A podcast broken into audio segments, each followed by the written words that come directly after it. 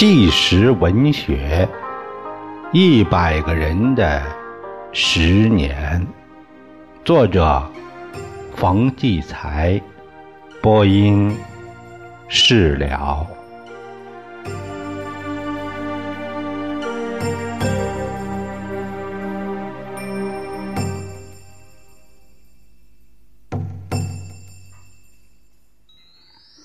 这个讲述人是。一九六六年的时候，二十八岁，是一个科学院的科研人员。他讲述这个题目叫啊，这是作者给加了个题目叫“没有情节的人”。没有情节的人，他说啊，他说我的经历很平淡，没有大喜大悲、高潮低潮。你写东西需要情节。可我几乎没什么情节，但我找你是有满肚子话要说。这没情节是我自己制造的，就像有些小说或电影，故意没什么情节。可一个人在文革大风浪里边，要使自己没任何情节，谈何容易呀？这需要很清醒、很精心的设计。我先说说我为什么要这样做吧。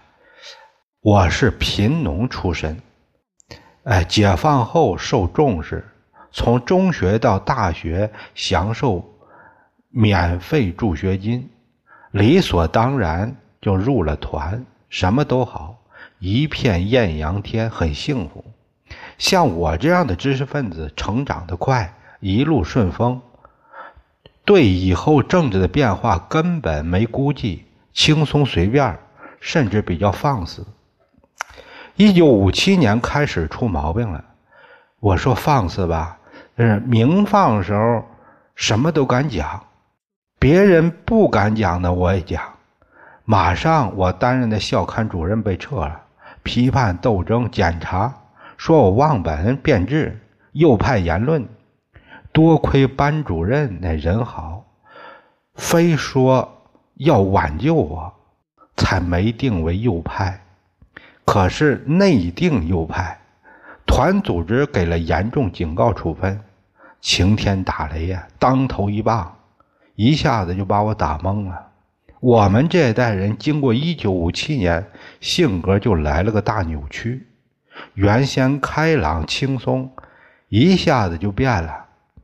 有人变精了，有人变闷了，九十度大转弯。我这个人还算清醒。意识到人家从此就看不上我了，可是我还想干点事儿，怎么办呢？开始苦苦寻找一条可行的道如果你只想为自己，并不太难。放弃理想志愿，随波逐流，平平庸庸一辈子下去就是了。难就难在你并不想为自己，还想为国家。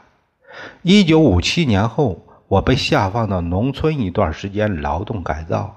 我是农民的儿子，干活不比任何人差，干活是我的家传。可是我一钻业务就麻烦了。农闲的时候，我看外外语书，麻烦，马上抓住我说我学外国话，想走资本主义道路，白砖，拔白旗，拔了我好几次，但我总不能像。有些人呢睡懒觉，没事瞎吹牛啊，混日子反而落得平安无事吧？怎么办呢？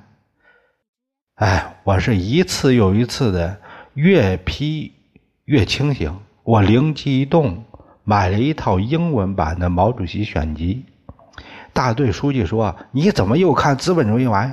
我说：“你看，这不是资本主义的，是英文版的毛主席著作。”书记没话了。他怎么能禁止我看毛主席著著作呢？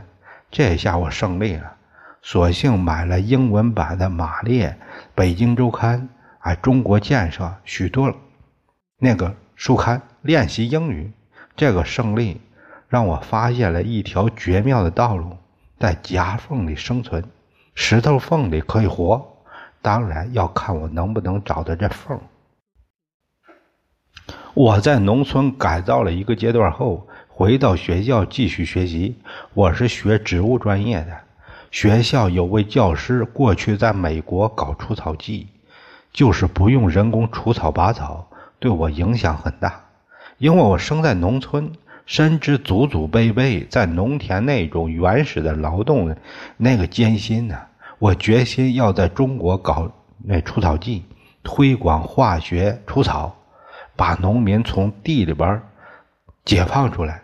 可是中国的生态、土壤、气候、杂草的种类分布和外国不同，必须花费很大的心血做调查研究，甚至用一生来干。这目标在我心里就牢牢确定了。可是从学校出来，分配到农科院，从四清到文革，我看透了，中国没有真正搞科学的地方。处处人人都搞政治，但不是政治家，是小政客们，政治小应声虫们，又不是真正搞政治，而是搞整人，互相整。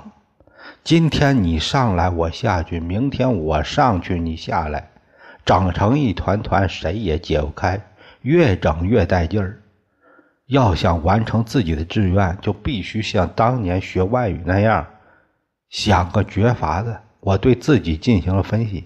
我出身好，不会成为挨整的重点，可我犯过错误，也不会成为红人。好了，我就把握这两点，不做罪人，也不做红人。成了罪人，什么都不能干；成了红人，同样也干不成了。我想，我有两个好条件：一个是搞植物专业，可以躲到农村去。二是我出身农村，农民生活对我毫无难处。去农村等于回老家。于是我向院里说，我要到农业生产第一线去扎根农村，把科学实验和生产实践结合，同时接受贫下中农再教育，认真改造思想。这提法很时髦。我又把这话说的非常的诚恳的样子。马上被院里边批准了。十几年来，我一直在下边，这个市周围农村让我跑遍了，二百五十多种杂草就像长在我心里一样。在植保站搞出除草剂，就拿到田里边做实验，一有效就推广。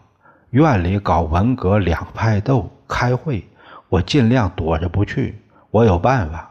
逢到院里让我开会参加劳动，我就请公社或县里出面替我请假。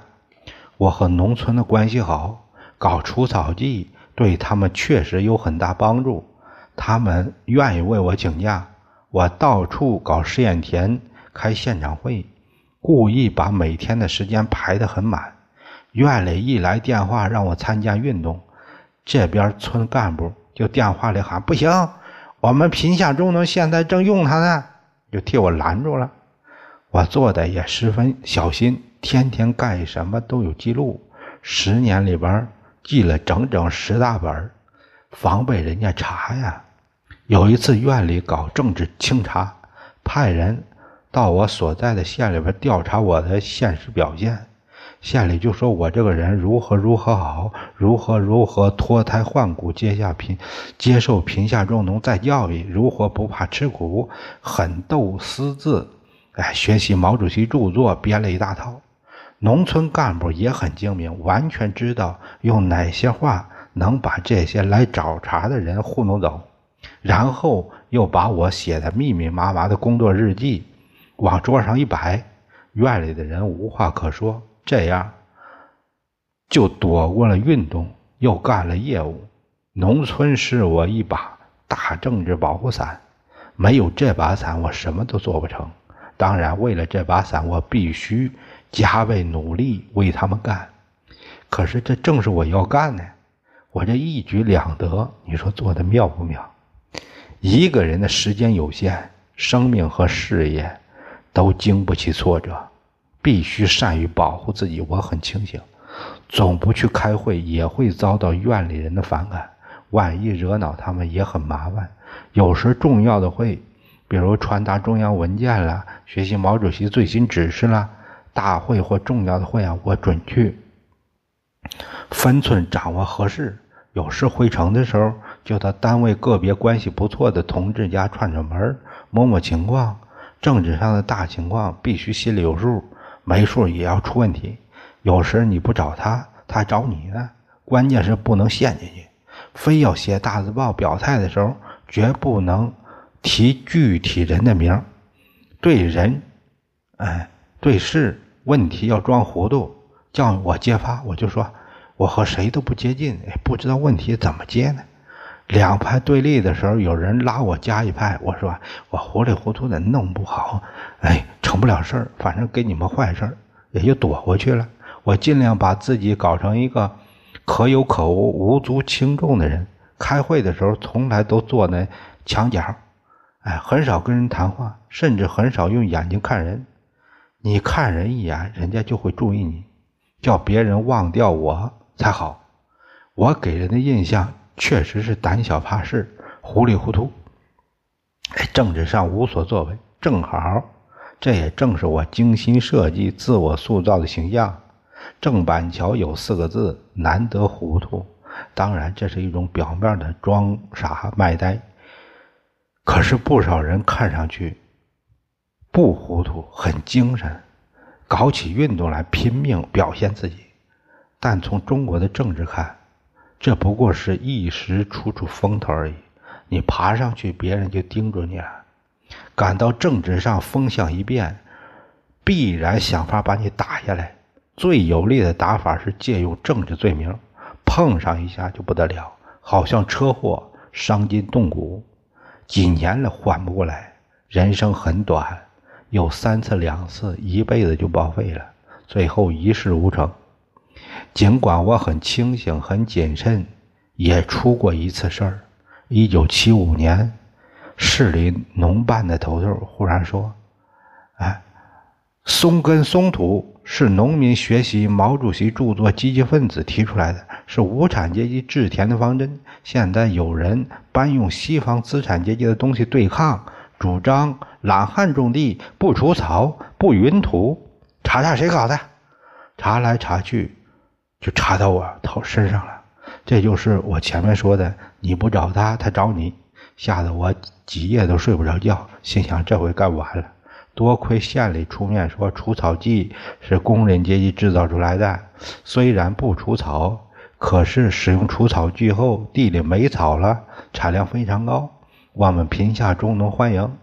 县里派人来一看，果然如此，这才不了了之。这是我十年中唯一碰到的一次大麻烦，可有惊无险，也算是一个情节吧。现在有人说我是个幸运的科学家，文革中没挨整，也没中断业务，现在赶上好时候走运。